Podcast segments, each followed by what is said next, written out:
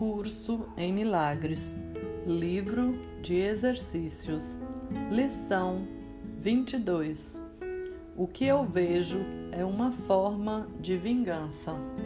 1. Um, a ideia para o dia de hoje descreve precisamente o modo como alguém que mantém pensamentos de ataque em sua mente tem que ver o mundo. Tendo projetado a sua raiva sobre o mundo, ele vê a vingança prestes a golpeá-lo. Assim, seu próprio ataque é percebido como autodefesa. Isso vem a ser um círculo vicioso sempre crescente até que ele esteja voluntariamente disposto a mudar o seu modo de ver. Caso contrário, pensamentos de ataque e de contra-ataque o preocuparão e povoarão o seu mundo inteiro que paz pode ele ter dentro da sua mente nesse caso? 2.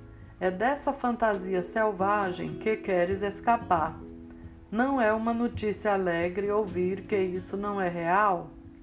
Não é uma descoberta feliz descobrir que podes escapar? Fizeste aquilo que queres destruir, tudo o que odeias e queres atacar e matar. Tudo aquilo que temes não existe. 3. Olha para o mundo ao teu redor pelo menos cinco vezes no dia de hoje.